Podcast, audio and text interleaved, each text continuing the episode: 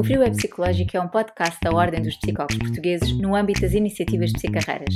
Em cada episódio, conversamos com psicólogos acerca das decisões, aprendizagens e experiências que lhes permitiram construir percursos diversificados de carreira, desenvolvimento e prática profissionais. Olá, o meu nome é Andrés Oliveira e hoje vamos falar sobre relações de intimidade e psicologia. As relações, nomeadamente as relações de conjugalidade e a parentalidade, podem influenciar diversas áreas da nossa vida, incluindo a vida profissional e a construção da carreira. As necessidades, desejos e realidades dos outros com quem partilhamos essas relações de intimidade também influenciam as decisões profissionais e de carreira que tomamos. Há inclusivamente autores que defendem que os processos de intervenção e desenvolvimento de carreira, normalmente individuais, deviam integrar estas relações de intimidade. Que contributo dão os psicólogos nesta área? Como intervêm junto de casais e famílias, como previnem problemas e conflitos e promovem relações e percursos de carreira psicologicamente saudáveis? E a investigação em psicologia? Que papel tem na construção de evidências científicas sobre estas temáticas? Para conversar connosco sobre este tema, convidamos a Luana Cunha Ferreira. A Luana é psicóloga, docente e investigadora tem desenvolvido a sua prática profissional, sobretudo na área da terapia de casal, relacionamentos, intimidade e sexualidade. Atualmente faz prática clínica, quer individual, quer conjugal, em contexto privado, e é também docente e investigadora na Faculdade de Psicologia de Lisboa, onde desenvolve investigação sobretudo sobre intimidade e desejo, famílias em risco e temáticas LGBTQI. Luana, bem-vinda. Olá, obrigada. Bom dia. Bom dia. Uma vez que este é um podcast sobre carreiras, eu vou começar por perguntar-lhe o que é que queria ser quando era pequena. Ah, que engraçado. Um, quando era pequena, eu queria ser fundamentalmente duas coisas. A primeira era médica da matemática, que até hoje não sei o que é que significa, e a segunda, pintora abstrata, que felizmente sei muito bem o que é que significa. Um, desconsegui de seguir essas duas carreiras, mas durante muito tempo eu quis efetivamente uh, ir para, para a medicina e foi esse todo o meu percurso, eh, foi essa a direção de todo o meu percurso no ensino secundário e depois também no início do ensino superior, porque eh, de facto depois fui para os Estados Unidos, para o Wisconsin, para pré-medicina, porque lá é, é, diferente, não se entra diretamente na medical school, mas sim, mas faz-se um major de quatro anos um, ehm, e a minha especialidade era pré-medicina, portanto antes de entrar na medical school. E depois comecei na psicologia.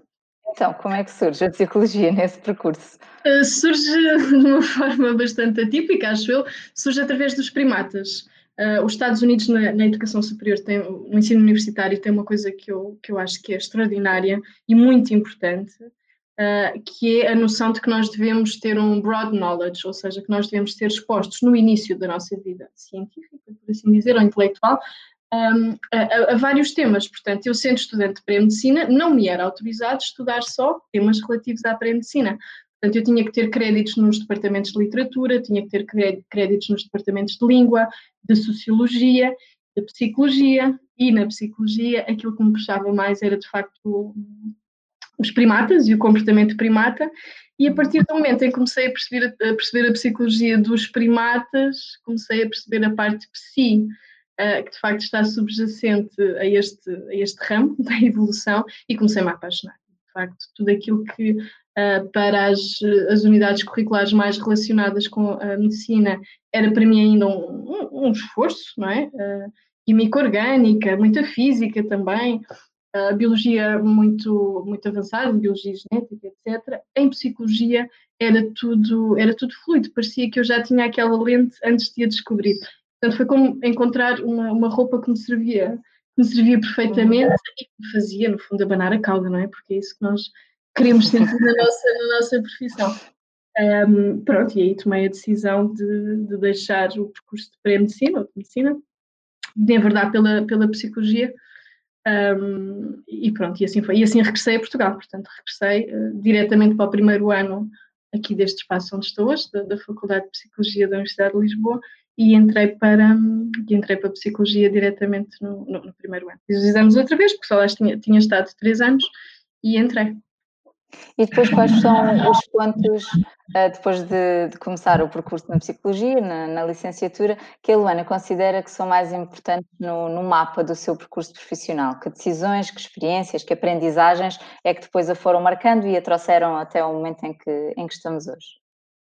Uh, efetivamente, foram vários, mas efetivamente eu não, uh, não, não deixo para trás a experiência que tive nos Estados Unidos, ou seja, não foi só útil para, para descobrir a, a psicologia. A experiência que eu tive e o facto de ter estado exposta não só a um país diferente, de facto, a viver, não é? Muito, muitos anos, uh, três anos e meio, quatro, um, como o facto de ter sido exposta a tantos materiais curriculares diferentes, continua ainda hoje a informar e a inspirar a minha prática clínica, a minha, a minha investigação e, e mesmo a minha docência, não é? Portanto, é um percurso que está efetivamente muito presente por toda a diversidade e por também ter estado uh, inserida em comunidades muito, muito específicas, a comunidade um, LGBTQ uh, nos Estados Unidos estava já a fazer um percurso que não tinha nada a ver com o percurso em Portugal no ano 2000, isto eu fui para os Estados Unidos em 99 e regressei em 2003.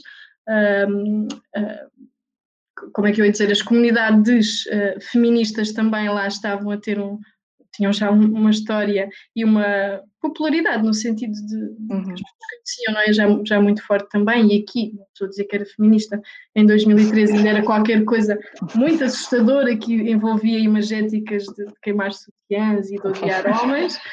Uh, e portanto, uh, estou a começar por aí, porque de facto estas são, são parte das minhas raízes também. Não é? Depois a minha matriz uh, familiar, também muito relacionada com, com Angola e com Moçambique, também acabou por definir alguns dos interesses, nomeadamente a parte, parte inter, intercultural, a parte do antirracismo. Um, portanto, vou, vou, vou, dizer agora alguns, alguns marcos, mas a forma como eu me fiz pessoa uh, continua a informar essas minhas decisões de carreira também.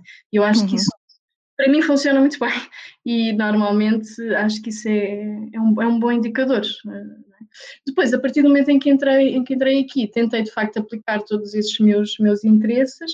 O percurso era um pouco mais fechado do que eu estava do que eu estava à espera e portanto fui tentando encontrar núcleos que onde me sentisse onde sentisse que as minhas lentes cabiam e onde conseguia de facto uh, aprender uh, a formular uma noção da realidade que me fizesse sentido. Uh, e aí foi muito fácil entrar, no, entrar na onda sistémica, não é? E na parte mais da psicologia da família, porque era, era uma. Era mais era holístico. Era, era eh, mais holístico e, sobretudo, contextual. Portanto, via a realidade como composta por. como socialmente construída, como composta por muitas camadas, uh, tinha muita atenção à parte da família, à parte das vulnerabilidades sociais, uh, tudo isto eram coisas que, que eu já, uh, já faziam parte da minha verdade, não é? E portanto aí fui descobrir toda a ciência um, atrás disso. E fez muito sentido. E fiz aqui o, o mestrado integrado também na área da parentalidade, fiz o estágio numa associação histórica no Barreiros, a Associação Nós, Uh, fiz no Centro de Apoio à Família e Aconselhamento Parental, num CAFAP, num CAFAP de Excelência, e, e, aí comecei o meu percurso mais de terreno, também ligado mais com a comunitária, que na altura pronto, também me fazia, também fazia todo sentido. Um, e, e, esse foi um marco, sem dúvida, o ano final, o quinto ano, uh, aqui na faculdade, Uh, foi um marco, porque acho que nunca trabalhei tanto, achava eu até a pandemia que nunca tinha trabalhado tanto. estar a trabalhar com, com dois, dois pequenos em casa, uh, facto, também foi um pequeno esforço. Uh, mas sim, de facto, senti uma. Senti.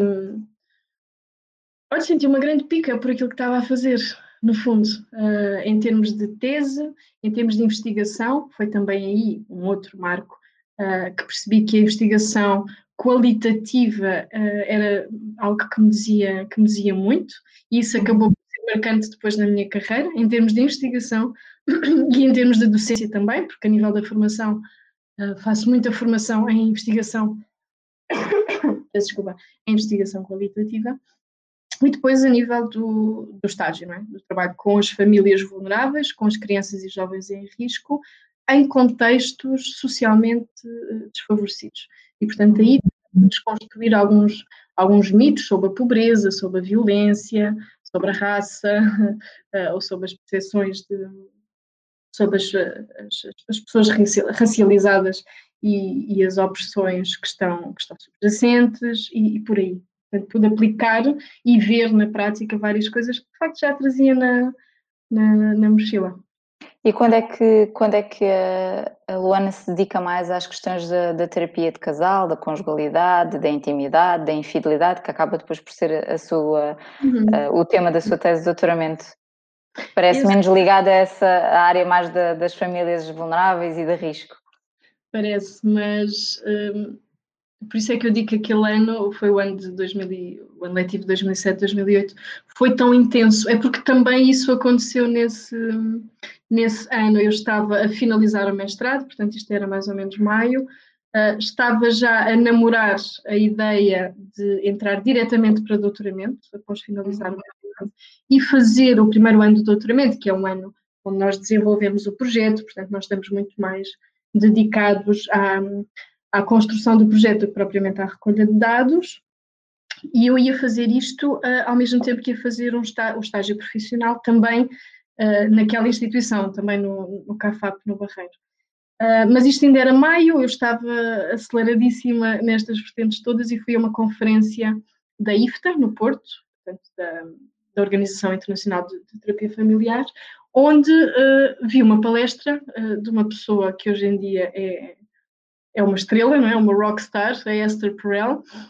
Uhum. Vi, essa, é, vi essa palestra e no final da palestra dela, foi absolutamente brilhante, como ela tende, tende, tende a insistir ser, no final dessa palestra eu tinha delineado na minha cabeça uh, o meu projeto de doutoramento. Portanto, de uma forma incipiente, mas inspirou-me tanto a forma, uh, e foi tão no, novo para mim, foi tão nova para mim a forma como ela encarava um, ehm, os processos de desejo sexual no casal e a forma como o desejo e a sexualidade se ligavam com, com a autonomia e com a independência e com, com o ser pessoa individual também.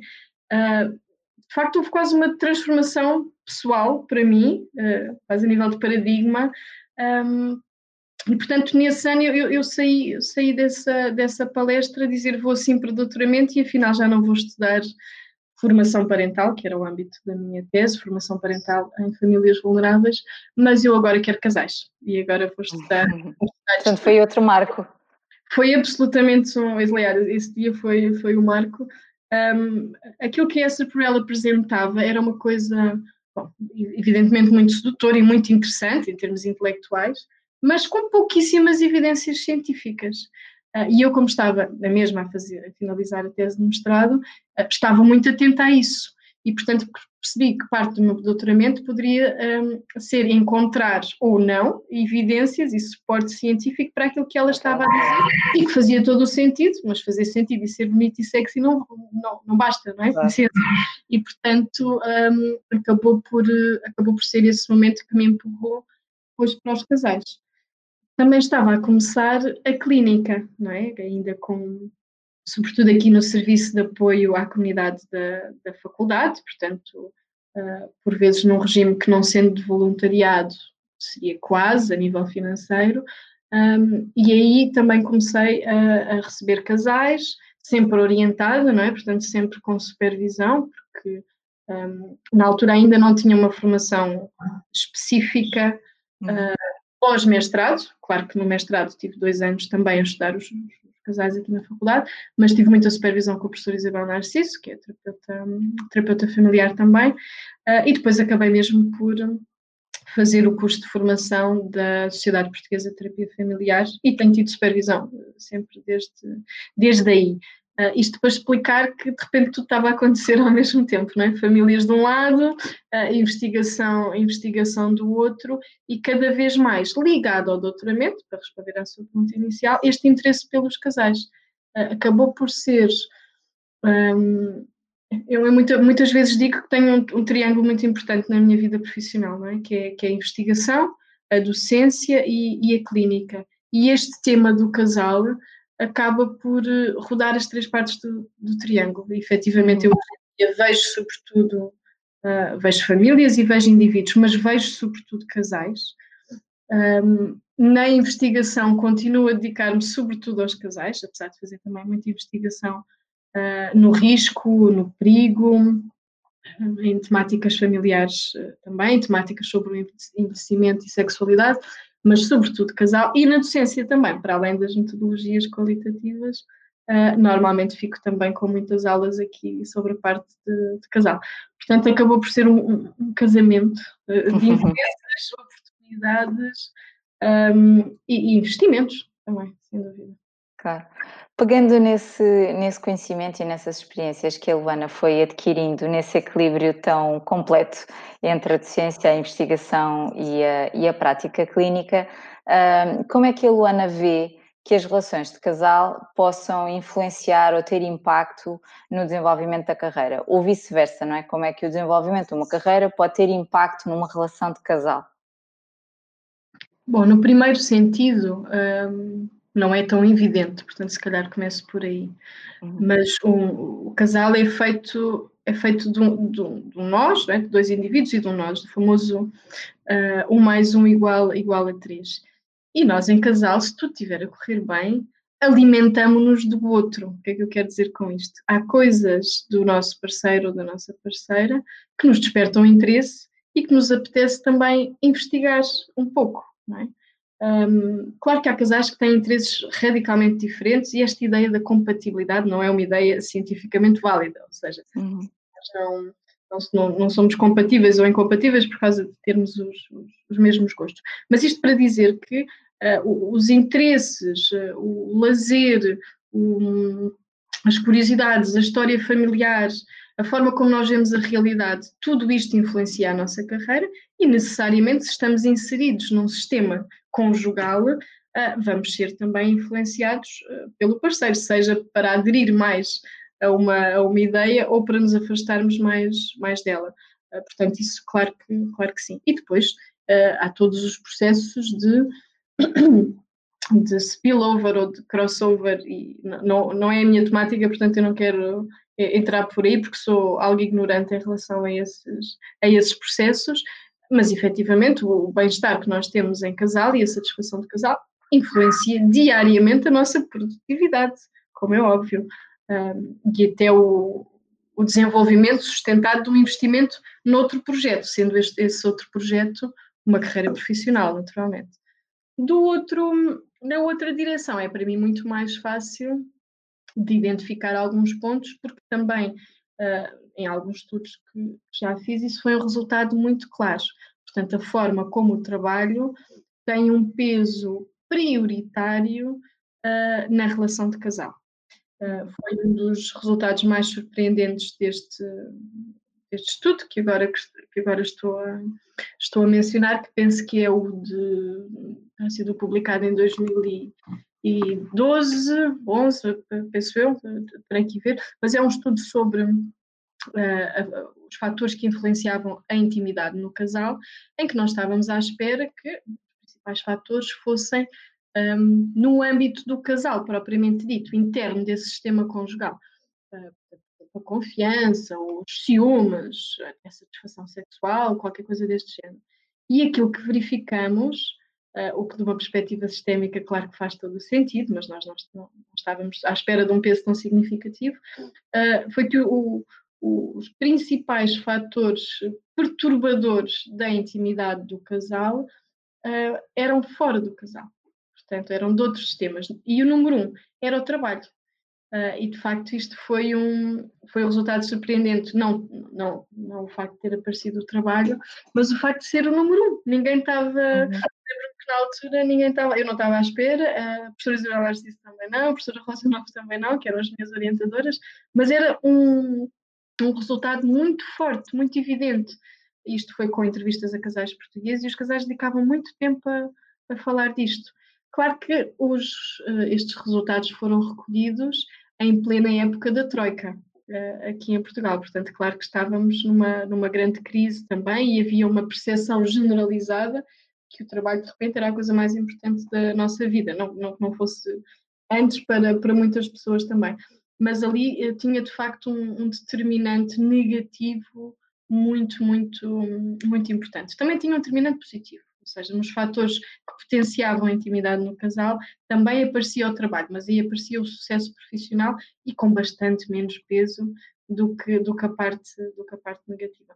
Portanto, eu, eu diria que é absolutamente determinante um, e de forma mais grave ainda, não, tendemos a não lhe prestar muita atenção. eu penso que mesmo em terapia de casal, nós somos treinados para, uh, mesmo se calhar dentro da perspectiva sistémica, embora menos, para olhar muito só para dentro do casal e para esque esquecer um pouco o contexto. E de facto o contexto tem aqui é um peso muito grande. Um peso enorme que não podemos eh, dar-nos ao luxo de, de ignorar. Um, às vezes aqui na, na área da psicoterapia há muito pudor em em termos uma abordagem mais eh, psicopedagógica. E isso uhum. sempre fez muita confusão. Uh, lá está, porque vindo da sistémica, um, quer dizer, tudo isto são camadas e, e, acaba por ser nossa responsabilidade ética, até penso eu, endereçar essas, essas várias camadas. E às vezes, sim, é preciso ter uma abordagem um pouco mais psicopedagógica com casais um, para os ajudar, com casais, com pessoas, com famílias, para ajudar esta, esta questão da, da, da gestão do stress que vem de fora, não é? portanto, do stress que vem do trabalho, e muitas vezes do stress que vem de dentro, a logística familiar, por exemplo. Eu digo muitas vezes que se eu soubesse uh, que, que ia passar tanto tempo a organizar com casais e famílias tarefas domésticas e quadros de tempo dedicados a tarefas domésticas, um, ah, não sei se teria escolhido esta, esta área, mas ajuda muito e permite-me depois chegar, chegar a outras coisas. Não é? E, e há, alguma, há algum caminho sugerido pelas evidências científicas de que há modelos que resultam melhor ou pior? Por exemplo, um modelo alternado em que ora se dedica um parceiro mais à carreira, ora se dedica a outro, um modelo paralelo em que os dois se dedicam ao mesmo tempo à carreira, um modelo em que só um é que se dedica, o outro, o outro não. Há alguma evidência que nos ajuda a perceber uh, que para o sucesso do casal e da carreira em simultâneo, alguma destas situações uh, resulta melhor que outra? Uh, é, é, sim, são coisas muito difíceis de comparar, estas que está, que está a dizer, e eu não tenho, se calhar há estudos fabulosos sobre isto, mas eu não, não me estou a lembrar de nenhum estudo que compare assim um, diretamente esses vários, esses vários modelos, como, uhum. como chama.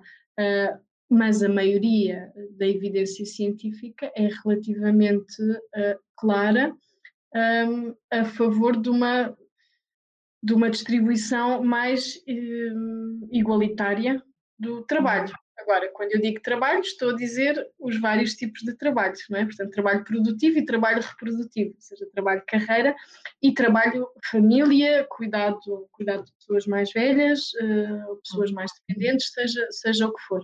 Uh, há, há, várias evidências nesse, nesse sentido. Com isto, eu não quero dizer que não há desafios uh, nessa igualdade ou nessa procura de igualdade. É um resultado relativamente persistente na, na investigação e é um resultado que muitas vezes nos irrita também, mas é, é, é o que é também. Estamos aqui sob séculos de, de, de, algumas questões sociais determinantes, que é, se falarmos em casais heterossexuais, por exemplo, o, o facto da mulher ter mais sucesso profissional que o homem tende a ter uma influência negativa na relação. Uhum. Okay? Portanto, isto é uma coisa que se calhar hoje em dia não nos faz muito sentido, no entanto, de forma sistemática ainda é prática.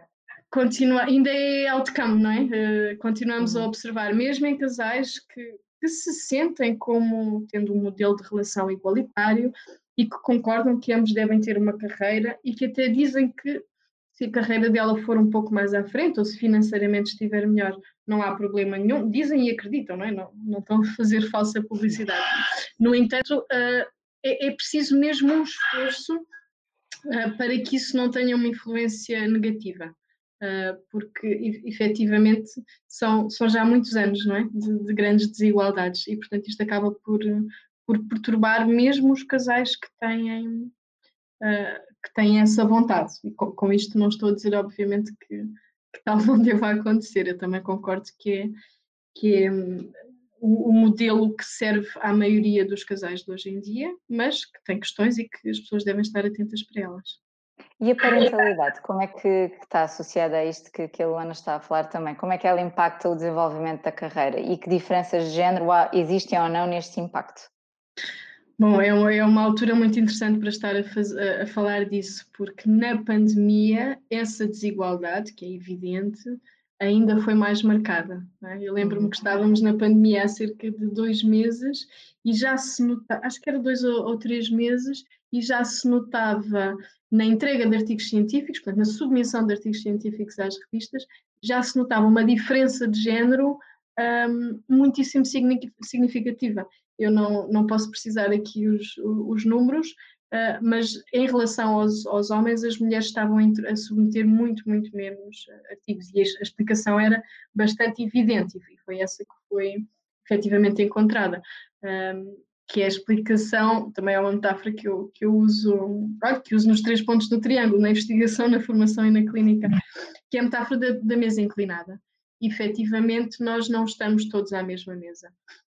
Isto tem a ver com género, isto tem a ver uh, com as pessoas racializadas, isto tem a ver com a deficiência, isto tem a ver com, com um, a comunidade LGBT+.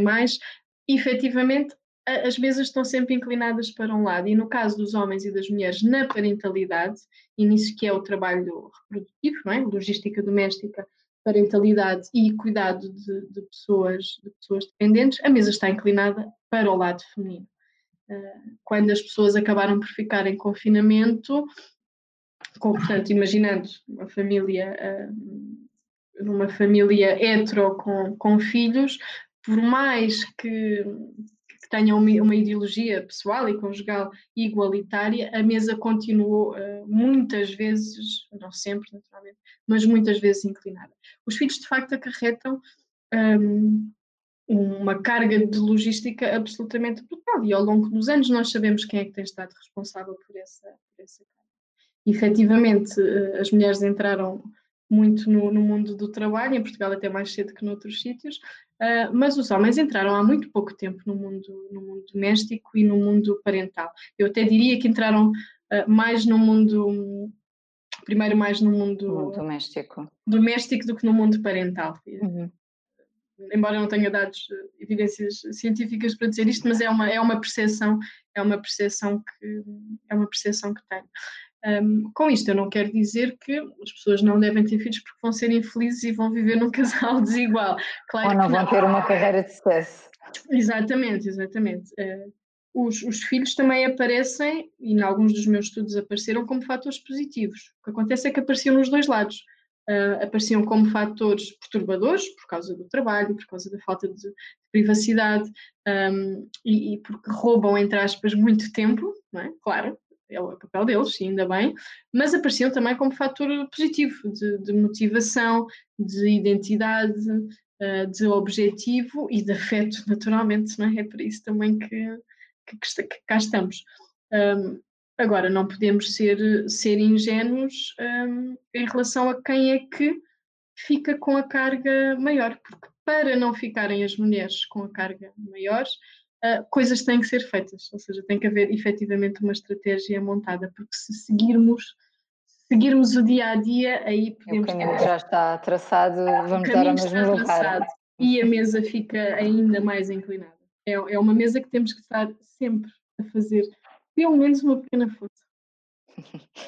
Tal como, tal como nós fazemos orientação vocacional para, para ajudar as pessoas a explorar opções para o seu percurso de carreira, a Luana acha que nós devíamos fazer uma espécie de orientação relacional para ajudar as pessoas a explorar opções de parceiro? Não me parece uma, uma excelente ideia.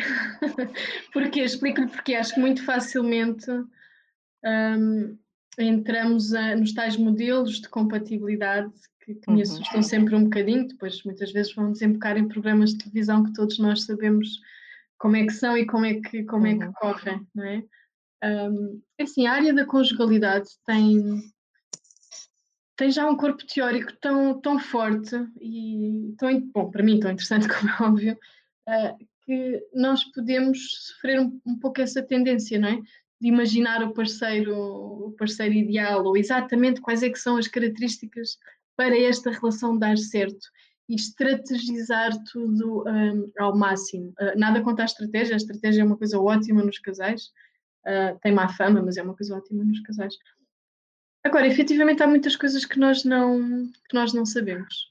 Uh, por isso, ir nessa direção eu acho que seria preferível um, fazê-lo numa perspectiva mais de desenvolvimento pessoal, é? por exemplo, ao nível da diferenciação, que é uma coisa muito, muito importante nas relações de casais, ou seja, a forma como nós conseguimos estar uh, centrados em nós, um, portanto, vestir os nossos próprios sapatos, ao mesmo tempo que estamos numa profunda relação com o outro, no fundo, não nos fundirmos no outro, não entrarmos em relações ou muito fusionais ou muito distantes. Isto, claro que advém da relação, mas isto advém sobretudo uh, da forma como nós estamos e dos nossos níveis um, de diferenciação do self. Depois tem a ver com a nossa vinculação, também tem a ver com o contexto, com as tais outras camadas todas, claro que sim. E isto, mas isto influencia muito a forma como nós entramos nas relações e a forma como nós estamos nas relações. Portanto, eu acho que a educação relacional é assim uma coisa muitíssimo importante, mas nunca no formato de descobrir o parceiro ideal, mas sim no formato de nos colocarmos a nós numa posição, num nível de, de autenticidade e de conforto na nossa pele, pois nos permita ter uma relação equilibrada. E mesmo isto que eu estou a dizer pode ser um pouco uma falácia, porque uh, um, dos, um dos meus mestres, uh, o David Snark, diz muitas vezes que as relações de compromisso, ele chama o casamento, mas no fundo as relações amorosas de longa duração, chamando-lhe assim, uh, são máquinas de fazer pessoas. Ou seja, há, há, tantas coisas que são diádicas e que são relacionais na nossa forma de ser que nós não conseguimos uh, fazer o nosso desenvolvimento pessoal todo fechados em casa ou sozinhos. sozinhos. Há muitas coisas que só em relação é que nós descobrimos sobre nós. Não é? Por isso é que ele diz que o casamento é uma máquina de fazer pessoas só em relação é que se, se cresce, não tem que ser necessariamente uma relação de casal, mas aqui particularmente falando do, do casal. Há vulnerabilidade, vulnerabilidades que nós não sabemos que temos, há tensões que nós não sabemos que provocamos, há, há, há zangas, há, há, há falhas ou faltas que nós só sabemos que, que afinal são muito importantes quando somos confrontadas com elas em relação. É uma relação profunda e íntima puxa-nos vários, vários botões e cria-nos novos. É? Portanto, acho que seria um bom esforço, mas mais nesta direção do que da uhum. parte da, da compatibilidade ou da escolha do parceiro, sim. Sim. Ainda seguindo este raciocínio e pegando na ideia da educação relacional que a Luana estava uhum. a propor, uh, para além das intervenções de caráter mais remediativo, que também são aquelas mais associadas à terapia de casal, não é? que é quando os casais ou as famílias chegam já em situação de conflito ou de insatisfação uhum. ou com um problema por resolver, como é que nesta área os psicólogos podem desempenhar um papel mais preventivo e mais de promoção da saúde psicológica? Bom, em, em diversas, em diversas formas. Um a mais evidente é através de, dos programas de preparação para o casamento, por exemplo, preparação para as relações que ainda não estão que ainda não estão nada desenvolvidos, ou seja, cientificamente estão muito desenvolvidos, mas em Portugal ainda se vê muito pouco, estão sempre uh, associados a, uma, a instituições mais religiosas, por exemplo, e isso também tem uh, os seus contrapontos, não é? Portanto, oferecem um modelo de relação, ou uma diversidade de modelos dentro daquele modelo um, é algo que eu acho que se podia rapidamente começar a diversificar, a diversificar mais, não é? Esta preparação para, para uma relação uh, adulta de, de afeto e de, e de, compromisso. Há uns tempos uh, desenhei em conjunto uh, com alguns colegas na Casa Estrela do Mar também, que é uma, uma associação que eu que eu entretanto também fundei e que faz parte da minha, da minha carreira também, Uh, nós desenvolvemos um programa de preparação para o casamento para os noivos de Santo António. E foi muito interessante porque os noivos de Santo António só tinham acesso um, à formação religiosa típica, por assim dizer, mas havia muitos que não se iam casar pela igreja, que se iam casar para o civil, pelo civil, e nós decidimos oferecer uh, à Câmara Municipal de Lisboa e estes, e estes noivos um programa que fosse baseado em evidências eh, empíricas e não só uh, em algumas diretrizes mais religiosas ou espirituais, não é? segundo esse paradigma. Uh, não só não, porque não falávamos dessa parte, falávamos só mesmo desse, da parte da ciência e oferecemos a, a todos os casais e, e, foi um curso que teve quatro, quatro edições e, e correu muito bem. Portanto, este é um formato. Uh, outro formato, naturalmente, pode ser uh, os, os, os, cursos, as, as intervenções de enriquecimento conjugal, portanto, qualquer coisa antes da terapia Não quer dizer que o casal esteja, um, esteja mal, mas o casal pode começar a perceber que quer crescer mais para aquele lado ou para aquele lado ou para aquele lado, não é? E portanto isto poderia ser muito mais investido e disseminado, porque temos evidências científicas fortíssimas sobre a eficácia também destes, destes programas. Uh, estas são as duas perspectivas eu acho mais evidentes. A mais importante neste momento uh, para mim, uh, e até politicamente eu acho que é um passo que tem havido algumas tentativas um, nesse sentido, ainda não vejo resultados muito práticos, francamente, que é nas empresas e nas instituições haver efetivamente uma política de família, e aqui dentro estou a incluir o casal, naturalmente, portanto, uma uhum. política de vida pessoal uh, clara, portanto, uma política que proteja a vida pessoal um, dos, uh, dos funcionários, dos colaboradores, dos trabalhadores, seja, seja do que for, não é? E isso eu de facto ainda não vejo, isto tem a ver com horas de saída, tem a ver com dispensas para assistência a doença, tem a ver com uh, os locais de trabalho serem relacionalmente também saudáveis, tem a ver com as remunerações, obviamente, mas aí entrávamos noutra discussão sobre uh, a precariedade e na nossa profissão nós sabemos que a precariedade é, é muito elevada também. mas sim, eu acho que essa seria a dimensão mais preventiva a dimensão preventiva, neste momento, mais urgente. Seria dentro das instituições haver políticas específicas de proteção à família, é? nos seus vários, nas suas várias dimensões. E pegando agora num dos vértices desse triângulo, que é o da investigação, uh, qual é que a Luana acha que é o papel dos psicólogos na construção de evidências científicas sobre estas questões, sobre as relações do casal, da família e a forma como elas impactam as diversas áreas da nossa vida? Bom, é uma pergunta difícil de, de, responder, porque para mim o papel é todo. Ou seja, um, eu acho que uh, os psicólogos estão numa, posi numa posição uh, extraordinária para aplicarem as suas lentes nesta, nesta investigação. Uh, há poucas coisas tão centrais, desculpa, há poucas coisas tão centrais como as nossas relações pessoais. Né? E as relações de casal tendem a ser as nossas relações pessoais, a par da parentalidade, mais, mais relevantes. E isto, de facto, tem impacto em todas as dimensões da nossa vida. E aqui estou a falar da investigação mais clínica, de uma investigação mais social, da investigação na parte da, da educação, por exemplo, e na investigação também na parte da, da carreira. Dito isto, eu acho que os psicólogos e é uma crítica, uh, uma crítica também interna, acho que os psicólogos muitas vezes ficam fechados dentro das suas capelas. E, e isso reduz, não é? Reduz sempre, reduz o âmbito.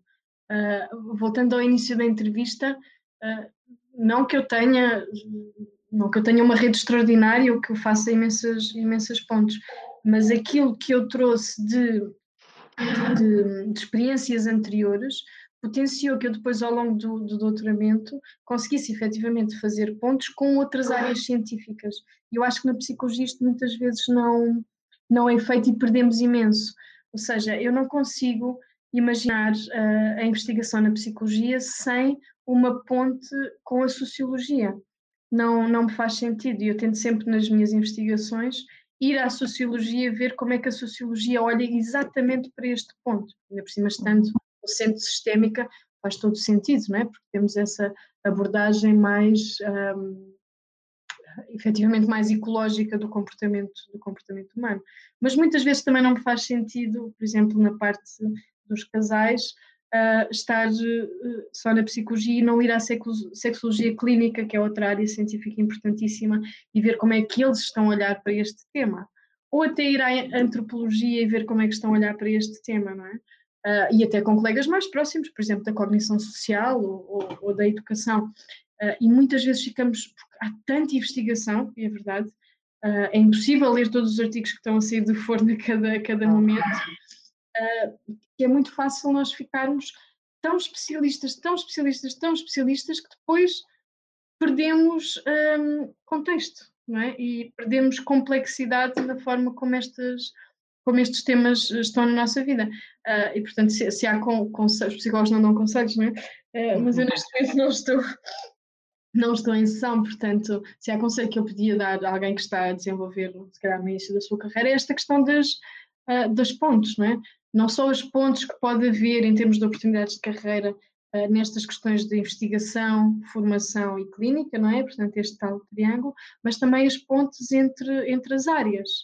Um, ainda só sobre estas pontes entre investigação, clínica e formação, eu, por exemplo, comecei a dar muito mais formação com, a partir de coisas que tinha aprendido na investigação, portanto, por exemplo, as qualitativas, não é? e acabei por fazer essa, essa tradução e hoje em dia faço muita formação e consultoria em investigação qualitativa, uh, também por causa disso, mas sobretudo também as pontes, as pontes teóricas, as pontes entre, entre áreas, as pontes entre instituições, também não ficarmos só fechados na nossa instituição, toda essa rede eu acho que é muito importante. Como é, que, como é que a Luana vê o futuro desta área de intervenção e desta área de investigação? A Luana também tem colaborado com uma equipa internacional no desenvolvimento de uma, de uma app que promove o bem-estar, a satisfação dos casais, a Gili.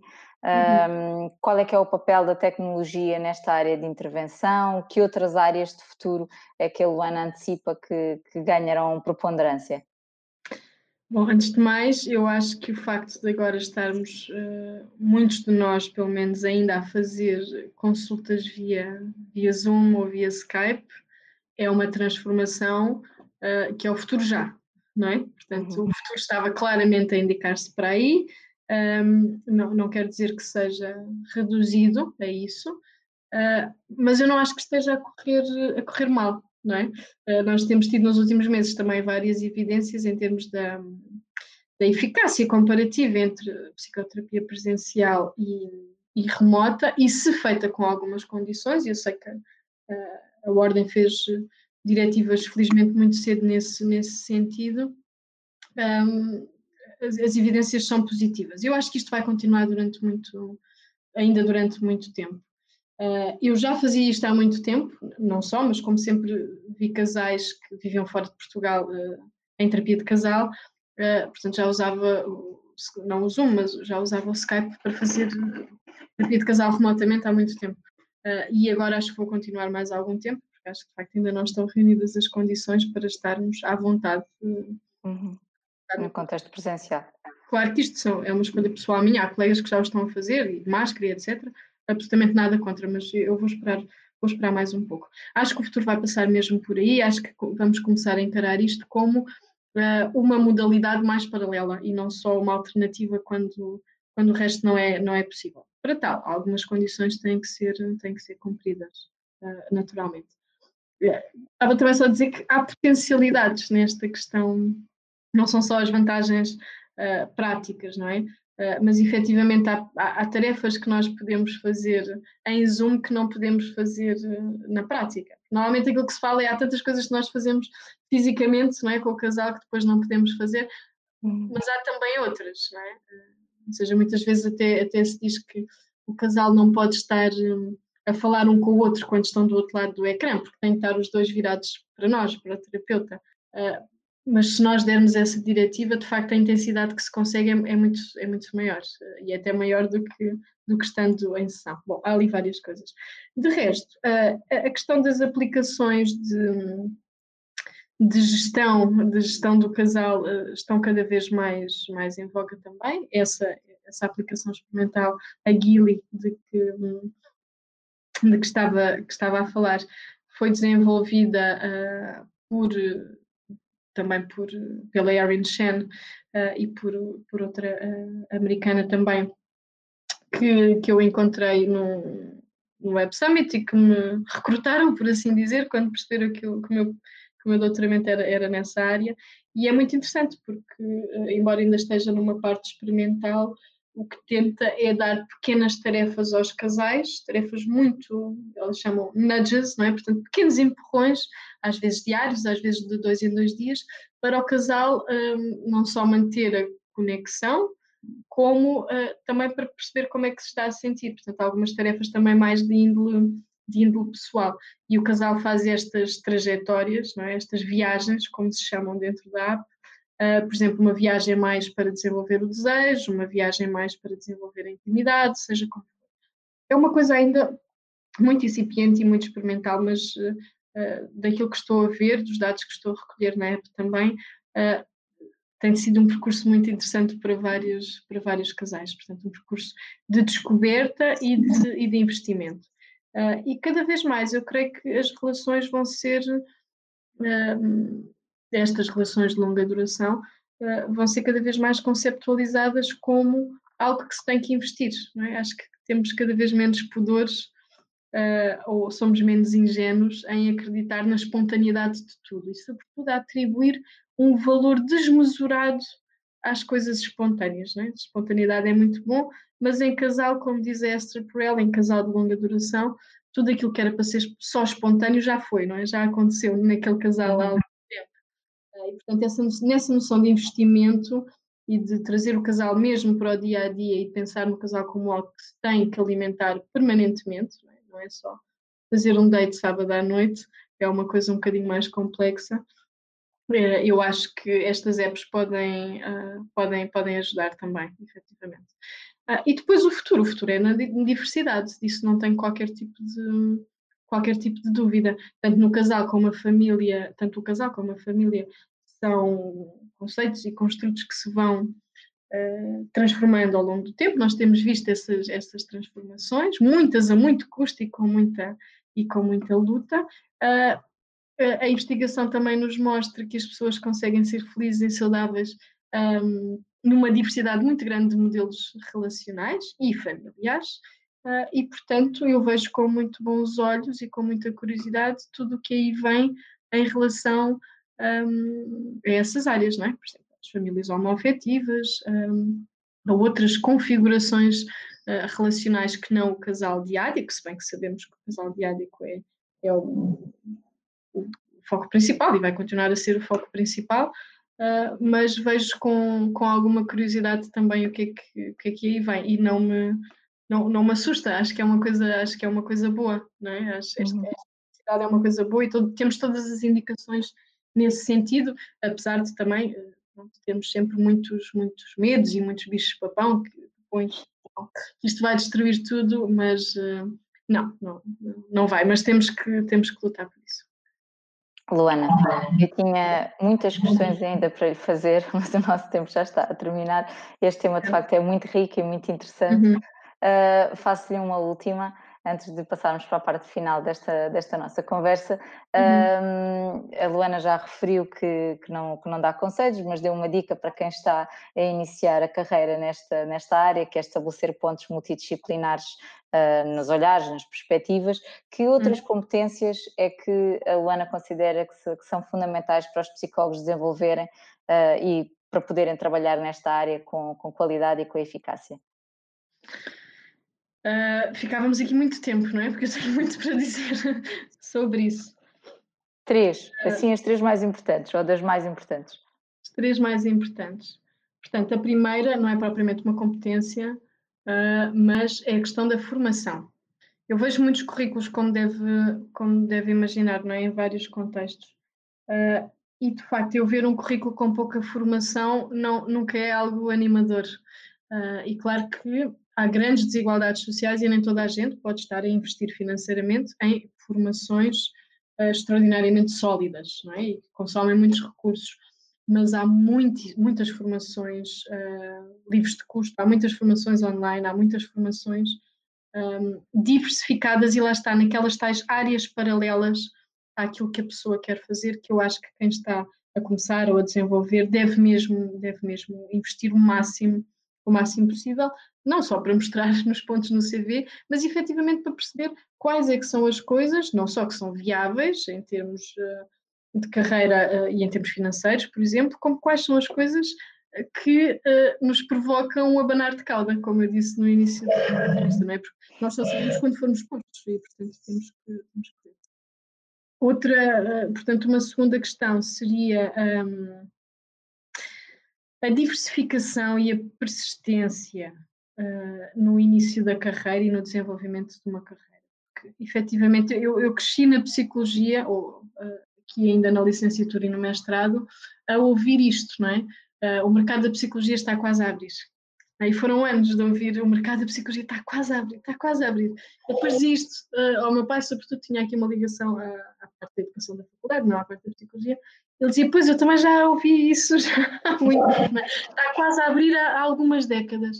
Uh, e efetivamente, na, nos anos em que eu comecei a minha carreira, por assim dizer, ainda não estou muito habituada a chamá-la chamá por esse termo, um, a adaptação teve que ser constante, tive que fazer várias coisas que não, que não gostava, não é? Umas para sustentabilidade financeira, outras para desenvolver aquela competência ou outra, outras para ser exposta àquela população ou à outra, outra para ter, um, para desenvolver competências específicas, um, trabalho com famílias, por exemplo, uh, e isto obrigou, portanto, é uma sensação de polvo, claro, é? é por isso que eu me sinto constantemente um polvo e tenho peso em vários, uh, em vários sítios, é? portanto, na, na faculdade e na, e na, universidade, mas também no consultório privado, mas também numa associação sem fins lucrativos, mas também na formação uh, em, em, vários pontos, e, e isto no início já era assim, portanto eu comecei já, já assim, não comecei muito especializada e depois comecei a diversificar. Comecei logo a fazer muitas coisas, seja para aprender, seja porque algumas já tinha efetivamente alguma competência para, para as fazer, mas eu acho que um, essa, essa um, multi, multifaceta, não é? Essa potencialidade multifaceta na nossa profissão é mesmo de aproveitar e em termos de carreira eu acho que essa é uma das, das grandes mais-valias, nós somos muito, uh, efetivamente, muito adaptáveis, o que é diferente de dizer que somos pau para toda a obra, ou que não devemos, uh, não é? Portanto, alguém que é de uma outra área da psicologia, claro que não pode ver clinicamente casais, tem que ter formação específica, não é isso que eu estou a dizer. Uh, mas à partida um, temos, conseguimos estar em vários, em vários sítios com, com qualidade. Uma perspectiva abrangente. Sim. O terceiro, o terceiro é fundamental uh, para sempre, mas sobretudo agora, que é a questão do autocuidado. É? Portanto, eh, estar nesta luta e desenvolver uh, os, os, os, nossos projetos e, bom, e muitas vezes tentar financeiramente sobreviver, que é aquilo que muitos psicólogos muitas vezes não conseguem no início da, da carreira, não é? Uh, Faz-nos, lá está, ser pau para toda a obra, aceitar condições uh, humilhantes de trabalho, por exemplo, um, aceitar remunerações que não são adequadas, um, vários maus tratos, é, que eu posso dizer, institucionais, uh, e portanto aí eu acho que nos devemos sempre estar, devemos sempre estar muito bem acompanhados pela nossa família, pelos nossos amigos, ou por ajuda profissional uh, para, quem, para quem precisa e para quem decida, não é? Para nós é também muito importante uh, ter ajuda profissional, dos nossos colegas que nos cuidem também, mas muito focado no autocuidado. Eu acho que isto é, é parte integral do trabalho do psicólogo desde o dia 1, não é? Cuidar, cuidar efetivamente de, de si. E eu acho que isso fica sempre parente pobre, talvez, nestas perspectivas de carreira. Ana, antes de lhe pedir algumas sugestões ou recomendações, eu gostava só que se posicionasse rapidamente sobre alguns temas que lhe vou dar. São quatro frases, respondendo apenas quente ou frio. Quente, porque tendencialmente concorda, frio, tendencialmente discorda. Uhum. Ok? Uhum. Então, a terapia de casal pode salvar um casamento? Quente. O equilíbrio entre a vida pessoal e profissional é um fator protetor das relações de conjugalidade? Escaldar. Para cada casal há um psicólogo ideal? Hum, frio. Acho que cada casal pode ter vários psicólogos na sua vida, ao longo da sua vida, sim.